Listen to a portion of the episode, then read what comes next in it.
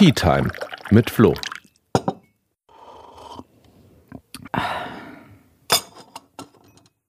Hey und herzlich willkommen zu einer neuen Tea Time mit Flo.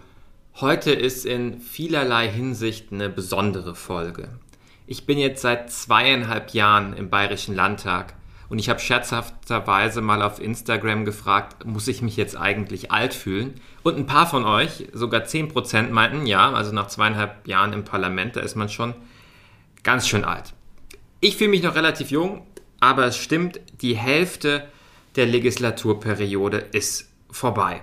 Und das ist nicht das Einzige, was passiert ist, sondern ich sitze jetzt seit Anfang Mai auch als stellvertretender Fraktionsvorsitzender und Sprecher des Arbeitskreises Demokratie im Fraktionsvorstand. Und am Sonntag ist sogar noch Europatag. Ja, sehr wichtig für mein Fachressort. Das heißt, im Moment in der Woche fällt total viel zusammen. Und ich dachte, es ist deswegen Zeit für eine Halbzeitbilanz. Zeit für eine persönliche und eine europapolitische Halbzeitbilanz. Bevor ich da einsteige, noch schnell zum Tee. Ich sitze heute mal am Schreibtisch im Büro, weil ich den Podcast am Rande des Plenums aufnehme und da gibt es einen Lungchin Drachenbrunnentee aus China. Schmeckt sehr gut. Kann man auch äh, super einfach so in der Tasse aufgießen, braucht man nicht viel Equipment. Die Teeblätter sinken zu Boden und man kann den Tee gemütlich schlürfen. Ich hoffe, ihr habt euch auch eine Tasse Tee aufgebrüht, denn ich habe eine ganze Menge zu erzählen. Aber schauen wir mal zurück. Ende 2018 war es soweit, da bin ich damals als Spitzenkandidat der Grünen Jugend Bayern zusammen mit meiner Co-Spitzenkandidatin und heutigen Landesvorsitzenden der Grünen Eva Lettenbauer in den Landtag gewählt worden. Relativ schnell nach der Wahl war dann klar, Bayern wird eine Spezi-Koalition kriegen aus CSU und Freien Wählern. Die CSU hatte ihre absolute Mehrheit verloren, die waren verzweifelt, haben Koalitionspartner gesucht, naja, und die Freien Wähler waren günstig zu haben. Für uns war das dann ganz klar, wir werden Oppositionsführung. Das erste Mal in Bayern, stärkst, zweitstärkste politische Kraft, stärkste politische Kraft in der Opposition. Und unser Job war und ist es, zu zeigen, wie Politik in Bayern eigentlich alternativ aussehen kann und die Regierung zu kontrollieren. Und ganz am Anfang stand natürlich auch erstmal eine Menge Teambuilding. Äh, die neue große Fraktion, große grüne Fraktion musste sich kennenlernen. Äh, ich musste meine Mitarbeiterinnen einstellen. Das war also ein ganz turbulenter Anfang. Aber im März 2019 habe ich dann schon mein erstes Antragspaket fertig gehabt. Bayerns Zukunft liegt in Europa war damals der Titel und ähm, es war mir ein total wichtiges Anliegen, dazu ein Antragspaket zu schreiben, in dem es unter anderem um Europabildung in den Schulen ging, um Jugendaustausch, um den gemeinsamen Wissenschaftsraum in Europa, aber auch um die Frage, wie wir mithilfe der EU im Bereich Klima- und Umweltpolitik weiterkommen und Flucht und Migration human und rechtsstaatlich gestalten können. Ich habe das Antragspaket auch geschrieben, um ein Gegenzeichen zu setzen zu diesem verheerenden Wahlkampf, den die CSU geführt hatte, der auch vor allem auf Hetze und auch auf Anti-Europa-Rhetorik damals gesetzt hat. Und ich habe jetzt mal gezählt, seit Beginn meiner Arbeit im Landtag habe ich mindestens 32 Anträge selber geschrieben und gestellt und ich habe auch einen Lieblingsantrag unter den 32. Das war mein Antrag, um das Beteiligungsalter für die Europäische Bürgerinitiative auf 16 Jahre abzusenken. Und ähm, das ist eigentlich nur ein ganz kleiner Antrag gewesen. Es ging bloß darum zu sagen, okay, hey, statt 18 machen wir 16. Das liegt in der Zuständigkeit Deutschlands. Wir wollen, dass Bayern da eine Bundesratsinitiative startet und ähm, sich dafür entsprechend einsetzt. Und eigentlich gab es keine Argumente dagegen, weil die Europäische Bürgerinitiative ist ja leider noch nicht das, was ein Volksbegehren bei uns ist. Also man kann noch kein Gesetz verpflichtend damit zur Abstimmung stellen und starten, sondern es ist erstmal nur eine Aufforderung an die Kommission, hey, überlegt euch zu diesem oder jenem Thema was. Und ich dachte, das muss doch möglich sein, dafür eine Mehrheit zu finden, damit auch 16-Jährige sich da beteiligen können und 17-Jährige. Leider falsch gedacht, die CSU und die Freien Wähler haben es abgelehnt, aber ich hatte es ja schon gesagt, es kann eigentlich kein gutes Argument dagegen geben. Und so war es dann auch. In der damaligen Ausschusssitzung habe ich dann zehn Minuten lang unseren Antrag vorgestellt und begründet und war dann gespannt auf die Erwiderung der CSU und die kam einfach nicht. Noch nicht mal auf Nachfrage. Die haben sich einfach geweigert, was zu diesem Antrag zu sagen und haben ihn dann wortlos abgelehnt. Und äh, deswegen ist das so ein bisschen bis heute mein Lieblingsantrag, weil er, glaube ich, nochmal ganz gut zeigt, dass diese Partei auch einfach Argumenten nicht aufgeschlossen ist und sich äh, nicht mit diesen Sachverhalten auseinandersetzt. Und ich habe ihn dann auch extra nochmal ins Plenum hochgezogen und auch nochmal da dazu gesprochen, weil es mir einfach wichtig war zu zeigen, dass es sehr viele einfache Möglichkeiten gibt, wie man Beteiligung junger Menschen in Bayern, in Europa verbessern kann. Und äh, dass es echt schade ist, dass die CSU nicht mal dem aufgeschlossen ist, obwohl es ja eigentlich mit so wenig Zugeständnis verbunden ist. Aus äh, diesen europapolitischen Anträgen ging es dann auch gleich rein in den Europawahlkampf. Und damals war ich dann auf Tour, Floß Europa-Tour, drei Monate, über 20 Abendveranstaltungen in Bayern, um Europa unter die Leute zu bringen. Es hat wahnsinnig viel Spaß gemacht und ich muss auch einfach sagen, das habe ich jetzt aus den zweieinhalb Jahren mitgenommen. Ich mag die Begegnung mit den Menschen einfach wahnsinnig. Und das schätze ich auch so am Landtagsmandat, dass man einfach nah an den Bürgerinnen und Bürgern ist. Wir haben vergleichsweise viele Informationswochen, also Wochen, die auch dafür da sind, in den Wahlkreisen unterwegs zu sein. Und ich widme die vor allem Schulbesuchen. Das ist mir super wichtig, junge Menschen äh, ja praktisch mit Politik in Kontakt zu bringen. Wir lernen alle irgendwie im Sozialkundeunterricht, was es so für Verfassungsorgane gibt. Das ist toll. Aber viel wichtiger ist doch eigentlich, dass man ähm, zeigt, Politik geht einen was an. Politik betrifft jeden und jede und deswegen sollte man sich damit beschäftigen. Das ist auch so ein bisschen ja Motto meiner Besuche in den Schulen und ich lege ganz viel Wert darauf, nicht nur in den Gymnasien unterwegs zu sein, wo alle Abgeordneten hingehen, sondern auch wirklich den Mittelschulen, den Realschulen bei mir in den Wahlkreisen Angebote zu machen und auch außerhalb der Wahlkreise überall in Bayern. Und ich versuche dann immer so ein bisschen zu erzählen und frage die Leute, wo betrifft euch eigentlich Politik?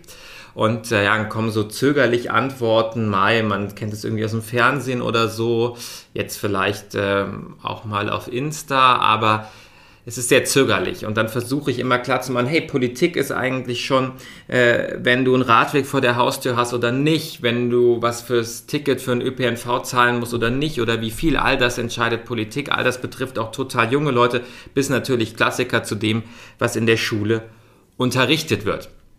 Aber es geht dann gar nicht so viel um, um das, was ich zu erzählen habe in den Schulen, sondern ja vor allem auch um die Fragen, äh, die junge Leute da haben. Dann schlage ich immer einen Deal vor und sage, hey, wenn ähm, ihr es schafft, eure Frage in einer Minute zu stellen, dann beantworte ich sie in maximal drei Minuten.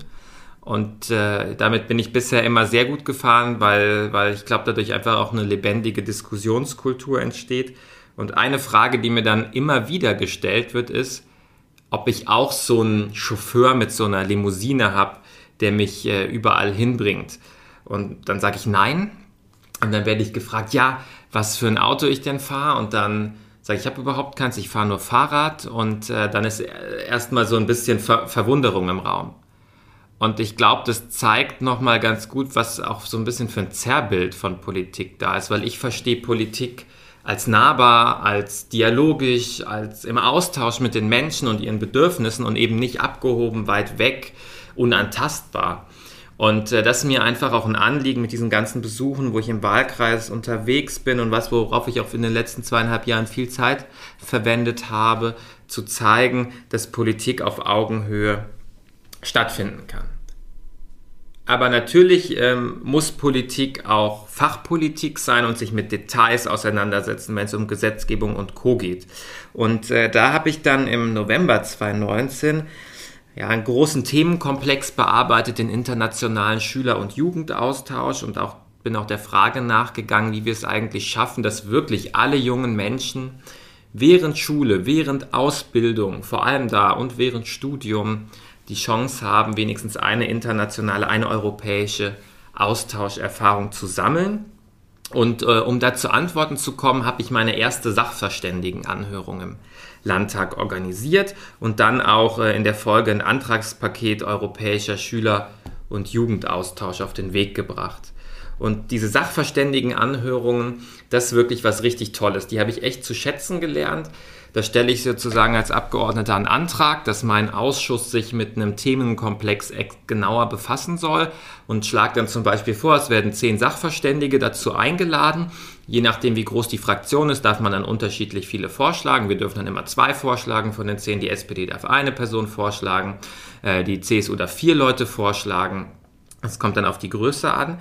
Und äh, die arbeiten dann ähm, anhand von einem Fragenkatalog schon eine kleine schriftliche Stellungnahme aus und stehen dann in einer der Ausschusssitzungen ja für Debatte zur Verfügung. Und das war immer total fruchtbar und auch bei diesem Thema total spannend, weil wir hatten dann zum Beispiel eine Lehrkraft dabei, die aktiv in dem Feld ist und die berichtet hat, ja, was eigentlich für Hürden aus Lehrkraftsicht da sind, die oftmals in ihrer Freizeit noch diesen Schüler- und Jugendaustausch organisieren.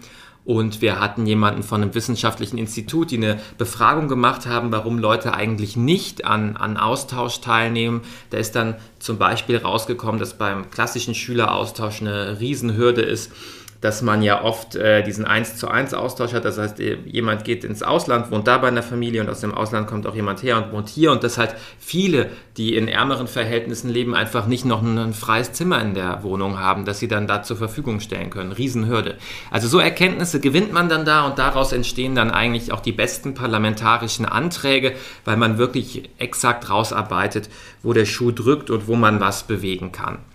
Und äh, in zwei Wochen habe ich auch schon meine nächste, meine zweite Sachverständigenanhörung, die ich jetzt organisiere. Da geht es um die Zusammenarbeit zwischen äh, Bayern und Tschechien. Ist mir auch ein Riesenanliegen, das Thema, sage ich später nochmal ein bisschen was zu. Und äh, die Anhörung ist vor allem entstanden aus den Erfahrungen jetzt während Corona, wo wir gemerkt haben, da knircht vieles in den Grenzregionen. Es funktioniert nicht so gut mit der Absprache der Maßnahmen untereinander. Ähm, aber auch der Frage, was hat das jetzt eigentlich für Folgen, dass man da eine Zeit lang quasi die Grenzen wieder hochgezogen hat. Aber zuerst vielleicht mal noch ein Blick auf ein anderes Thema, ein bisschen genereller in der Europapolitik. Dann war es irgendwie nämlich Anfang 2020 und äh, da gab es dann für mich nochmal eine spannende Chance. Und zwar stellvertretendes Mitglied im Ausschuss der Regionen der EU zu werden. Da hat mich die Fraktion entsandt. Ich habe ja schon gesagt, zweitstärkste Kraft in Bayern. Damit stand uns auch da das Vorschlagsrecht äh, zu. Und äh, das ist nochmal eine ganz andere und ganz neue Perspektive für mich auch gewesen als Europapolitiker. Nicht nur von Bayern aus nach, nach Europa zu schauen und zu gucken, okay, wo betrifft uns das in Bayern? Ähm, wie kann ich jetzt zum Beispiel Fördermittel gut nutzen? Äh, wie kann ich mit unseren Nachbarn zusammenarbeiten?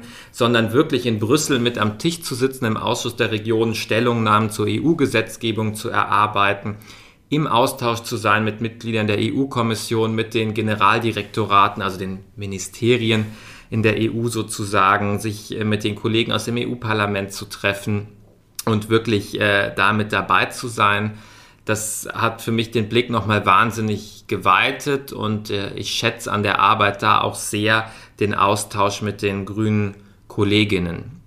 Und ähm, um nur ein Beispiel zu geben, ein, eine Stellungnahme, die mich da sehr beschäftigt und sehr bewegt hat auf europäischer Ebene im Ausschuss der Regionen, war die zum europäischen Klimaschutzgesetz. Ähm, da ist ja gerade zu Ende verhandelt worden von Parlament und Rat, aber als ich da frisch reinkam, war das sozusagen ein ganz neuer Pfeil, der von der Kommission vorgeschlagen wurde.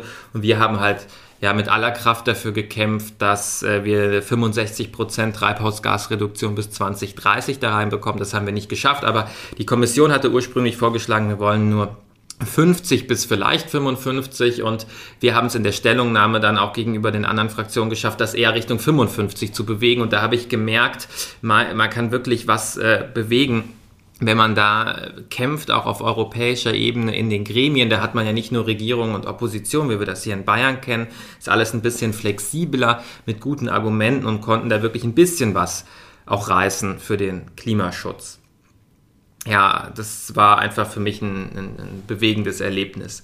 Und äh, nach oder parallel zu dieser, dieser neuen Erfahrung in Brüssel kam dann wieder Wahlkampf. Letztes Jahr im Frühjahr war ja auch der Kommunalwahlkampf und puh, ähm, ich kann euch sagen, als Abgeordneter, da ist irgendwie immer Wahlkampf. Ne? Also erst der Landtagswahlkampf, dann paar Monate später der Europawahlkampf, dann kein ganzes Jahr später der Kommunalwahlkampf.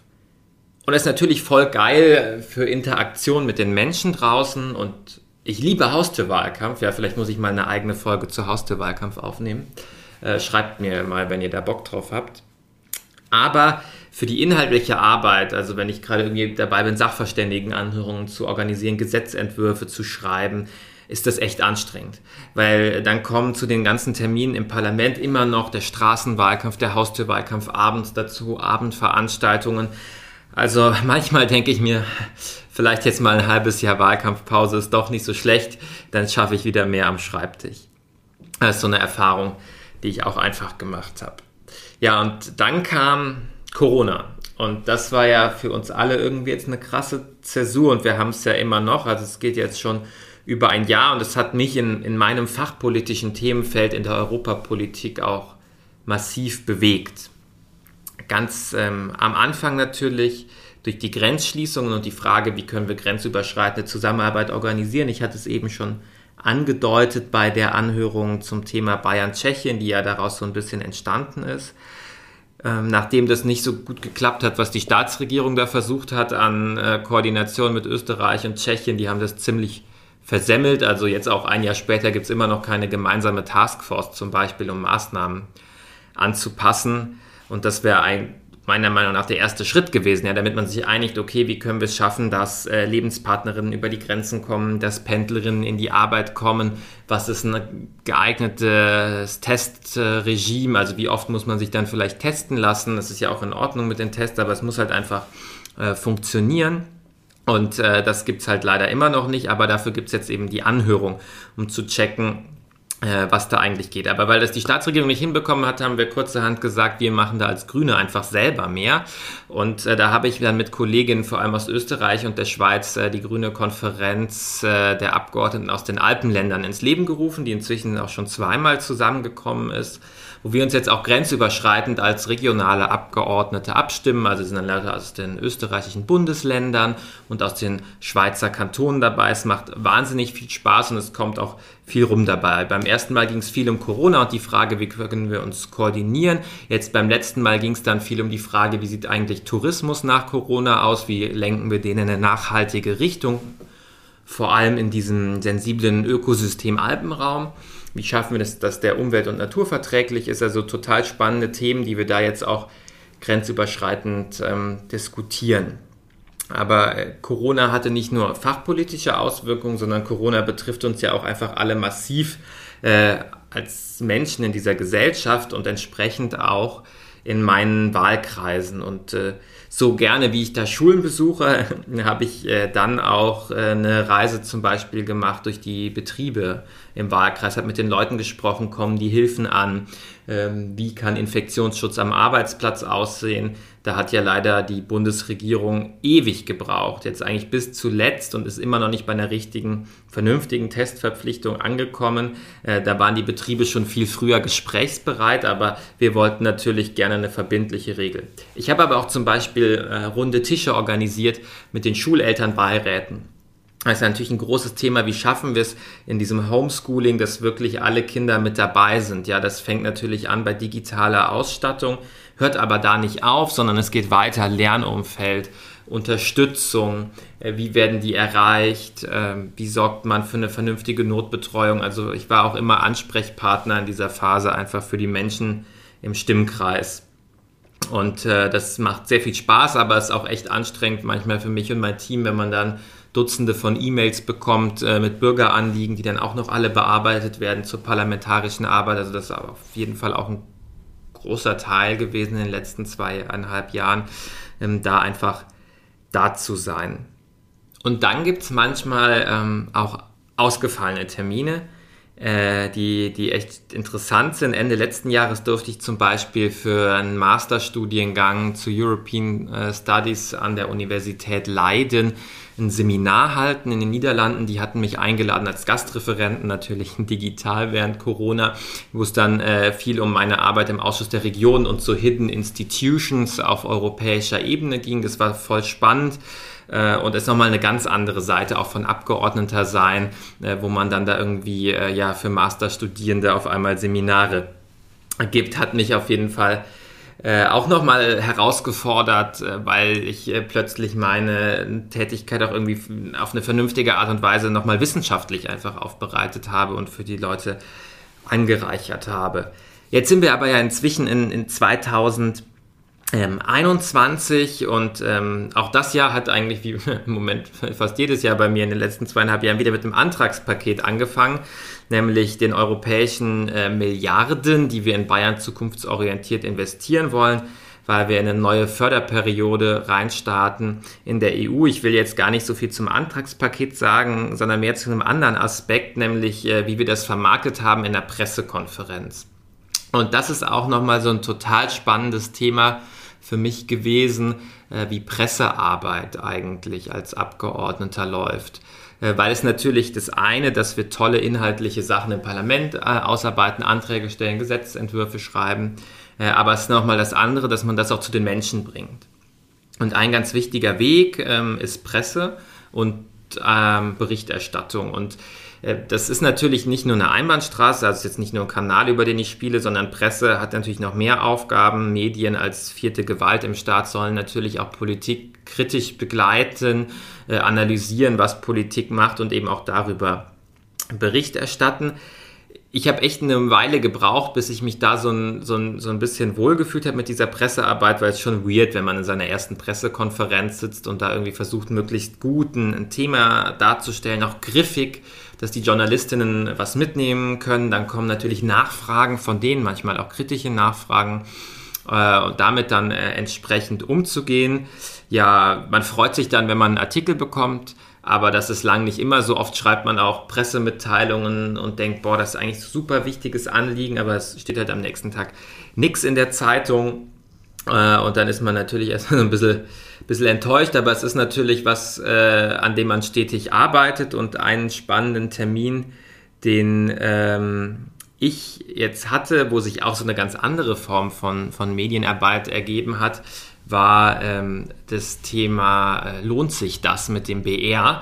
Diese Reportage, wo man mich einen Nachmittag äh, beziehungsweise einen ganzen Tag ja eigentlich begleitet hat im Parlament, wo es darum ging, ja, was machen Abgeordnete eigentlich den ganzen Tag? Was kriegen sie vor allem auch an Gehalt dafür? Ich hatte ja da mit dem ähm, ja, Redakteur, Moderator schon eine Folge auch als Podcast aufgenommen und das hat mich auch nochmal krass geprägt, äh, weil es natürlich äh, so ist, dass wir als Abgeordnete Personen des öffentlichen Lebens sind und man durch diese Berichterstattung, Pressearbeit irgendwie ständig begleitet wird. Also der private Raum wird einfach kleiner, der öffentliche Raum wird dafür größer.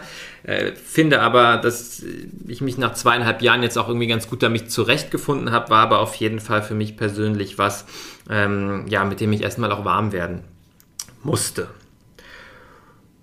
Und dann äh, ja, kam quasi der, der nächste große Kracher, und zwar die Maskenaffäre. Das habt ihr alle mitbekommen. Und da äh, bin ich noch bei so einem anderen äh, Bereich, äh, wovon man vielleicht gar nicht so viel mitbekommt draußen, der aber für uns als Abgeordnete total wichtig ist und wo ich auch viel Zeit in den letzten zweieinhalb Jahren drauf verwendet habe. Und zwar äh, die äh, Kontrolle der Regierung. Ich habe auch nachgezählt, seit Anfang der Legislatur habe ich 95 Anfragen gestellt. Ähm, das sind äh, dann nicht 95 einzelne Fragen, sondern eine schriftliche Anfrage hat immer acht Fragen, je drei Teilfragen oder bis zu acht Fragen, je drei Teilfragen. Also sind dann quasi pro Anfrage eigentlich 24 Fragen, die man ähm, an die Regierung stellt die sie mir beantworten müssen innerhalb von vier Wochen. Manchmal wird das verlängert, wenn es irgendwie komplizierter ist. Und äh, zur Maskenaffäre habe ich richtig viele gestellt. Äh, da sind wir auch gerade noch mittendrin in der Aufklärungsarbeit. Unsere Gesetzentwürfe, was wir eigentlich anders machen würden. Also mehr Kontrolle bei Lobbyarbeit, mehr Restriktionen für Nebentätigkeiten, Veröffentlichung von Einnahmen, die man aus Nebenjobs hat äh, und so weiter und so fort. Das haben wir alles schon eingebracht, aber jetzt geht es natürlich vor allem um die Aufklärung und um auch die Frage, wie, wie konnten so Geschäftsmodelle von Abgeordneten funktionieren? Wie kann es sein, dass wenn irgendwie ein Abgeordneter anruft im Ministerium, plötzlich äh, Himmel und Hölle in Bewegung gesetzt werden oder mit einem Geschäft mit der Firma zustande kommt, die er empfiehlt und alle anderen Firmen hören plötzlich nichts mehr vom Ministerium? Wie, wie wie funktioniert dieser schwarze Filz der CSU in Bayern. Das sind alles Sachen, wo wir gerade tief drin sind. am Aufklären und ich finde diese Regierungskontrollarbeit auch total wichtig, weil es läuft nicht alles rund, äh, es ist nicht alles ganz sauber, äh, was diese CSU-freie Wählerregierung macht. Und ähm, da sind wir deswegen hinterher und dran, das auch wirklich aufzuklären. Und die größte Änderung vielleicht ähm, in den letzten zweieinhalb Jahren war dann aber tatsächlich die Wahl in den Fraktionsvorstand. Ich hatte es ja am Anfang schon gesagt, bin jetzt stellvertretender Fraktionsvorsitzender und jetzt eben nicht nur zuständig äh, für, für meine Fachpolitik und für meine Wahlkreise, sondern als stellvertretender Fraktionsvorsitzender Mitglied im Vorstand jetzt auch für die strategische Ausrichtung der Fraktion und für die Themensetzung. Und da sind wir jetzt eigentlich bei dem, was in den nächsten zweieinhalb ähm, Jahren auf äh, mich noch so zukommt und schon eher so ein bisschen bei dem, bei dem Ausblick. Äh, ich freue mich da wahnsinnig drauf mitzuarbeiten in unserem coolen zehnköpfigen äh, Vorstandsteam mit den anderen AK-Sprecherinnen, mit Katha, mit Ludwig, unseren Fraktionsvorsitzenden, mit Thomas als Vizepräsidenten. Also es wird eine super äh, spannende Zeit, glaube ich.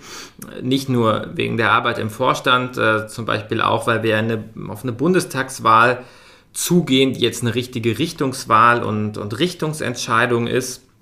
Äh, denn ich glaube, jetzt haben wir es in der Hand dieses Jahr, darüber abzustimmen, ob wir nochmal eine Klimapolitik bekommen, die ambitioniert ist und wirklich was erreichen will.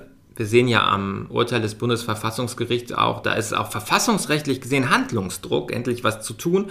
Darüber werden wir abstimmen, aber auch darüber, ob wir eine Regierung bekommen, die wirklich die Zukunft in die Hand nehmen will und bereit ist, ähm, aus dieser Krise heraus in ein nachhaltiges Wirtschaften reinzuführen und dabei wirklich zu schauen, dass wir auch niemanden auf der Strecke lassen. Für mich persönlich habe ich mir in den nächsten zweieinhalb Jahren vorgenommen, weiter in den Wahlkreisen präsent zu sein. Also in Ebersberg, den Landkreis betreue ich ja, bin ich zum Beispiel im äh, Ende Juli, Anfang August auf, auf Tour. Da gehen dann hoffentlich schon wieder der ein oder andere Präsenztermin äh, mit einigen wenigen Leuten sicherlich noch, aber so ein bisschen was. Und fachpolitisch will ich vor allem auch noch mehr zum Thema LGBTIQ in Europa machen. Wir merken ja einfach gerade in Polen, in, in Ungarn, es wird Hass geschürt gegen Minderheiten, gegen queere Menschen. Ich kann das nicht mehr mit ansehen. Ich habe da schon einiges zu gemacht und ja auch schon mal eine Podcast-Folge zu aufgenommen, will aber das Thema auf jeden Fall nochmal größer machen und überlege auch, wie wir da im Rahmen der Konferenz zur Zukunft Europas nochmal einen Input liefern können. Ich finde, die kann auch einen regenbogenfarbenen Anstrich gebrauchen. Da wird auf jeden Fall was kommen. Ja, das war mein, mein Rückblick ähm, aus zweieinhalb Jahre Landtag mit kleinem Ausblick am Ende ich fand die Zeit wahnsinnig intensiv. Es, es hat mein Leben echt krass verändert und es war, ich sage mal, der Wahlkampf damals, um in den Landtag gewählt zu werden, war eine krasse Lernkurve und die ist eigentlich auch erstmal nach der Wahl immer nur steiler geworden im Parlament. Ich habe langsam das Gefühl, dass ich die meisten Sachen tatsächlich mal ausprobiert habe, was es so an parlamentarischem Handwerkszeug gibt, wie diese Anhörungen, Anträge schreiben, an Gesetzentwürfen mitwirken. Äh, natürlich Reden halten, mein Gott, das hätte ich fast vergessen. Über 30 waren es jetzt schon im Plenum. Also auch das ist irgendwie eingespielt, aber äh, mit dem Fraktionsvorstand, äh, mit, mit anderer Themensetzung, mit vielleicht einer äh, grün geführten Bundesregierung äh, nach der Bundestagswahl werden das auch, glaube ich, in den nächsten zweieinhalb Jahren noch viele spannende und, und neue Punkte werden. Ich freue mich drauf, mit euch und für euch weiter Politik im Parlament zu machen. Wenn ihr Feedback zu meiner Arbeit habt, Feedback zum Podcast habt, meldet euch, schreibt einfach. Und ansonsten hören wir uns dann wie gewohnt in zwei Wochen wieder.